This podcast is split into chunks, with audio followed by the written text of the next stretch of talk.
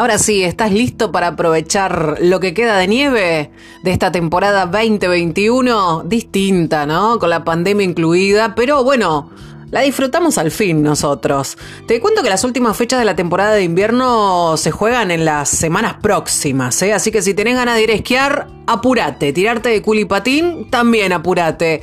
La mayoría de los cerros anunciaron su fecha de cierre, las nevadas dieron un tiempo extra que nos encantó a todos y que se disfruta bajo el sol de la primavera que hoy llega mientras el invierno dijo adiós eh, el 21, ¿no? Así es. En Bariloche, Cerro Catedral no confirmó la fecha de cierre todavía.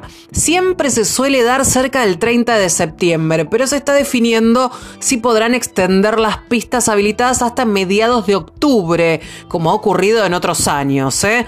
En la ciudad también permanece abierto Cerro Otto y se mantienen las opciones de los parques. Hay pistas de trineo, caminatas con raqueta en el bosque nevado, tubing, entre otras propuestas que ofrece el teléfono por el que se asciende en telecabina desde el kilómetro 5 y Piedras Blancas que tiene acceso terrestre.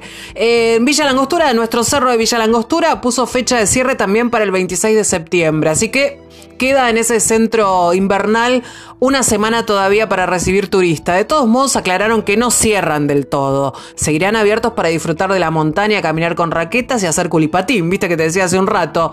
No vamos a hacerlo Chapelco en San Martín de los Andes. También puso fecha final, digamos, el 26 de septiembre, hasta el viernes. ¿eh? Se despide de la temporada la gente de Chapelco, amiga, eh, con su tradicional curso de esquí, snowboard destinado a residentes de Río Negro y Neuquén, que está en marcha eh, nos vamos a Villa Pegüeña, el Cerro Batea Mahuida.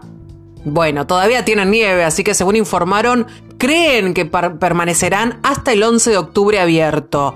el Cerro Perito Moreno, a 25 kilómetros del Bolsón, para que te ubiques, también cuenta con pistas en buenas condiciones y por ahora creen que hasta el primer fin de semana de octubre, dos o tres me parece, seguirán abiertos. Y a partir de ahí dependerá de las condiciones para estirarlo semana a semana. Dependemos de la nieve, como siempre. ¿eh?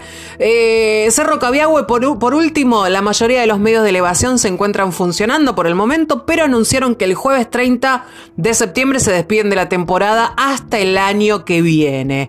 Así que bueno, listos para disfrutar los últimos días que nos quedan de nieve en la montaña. Qué hermoso. Yo sí, yo estoy lista.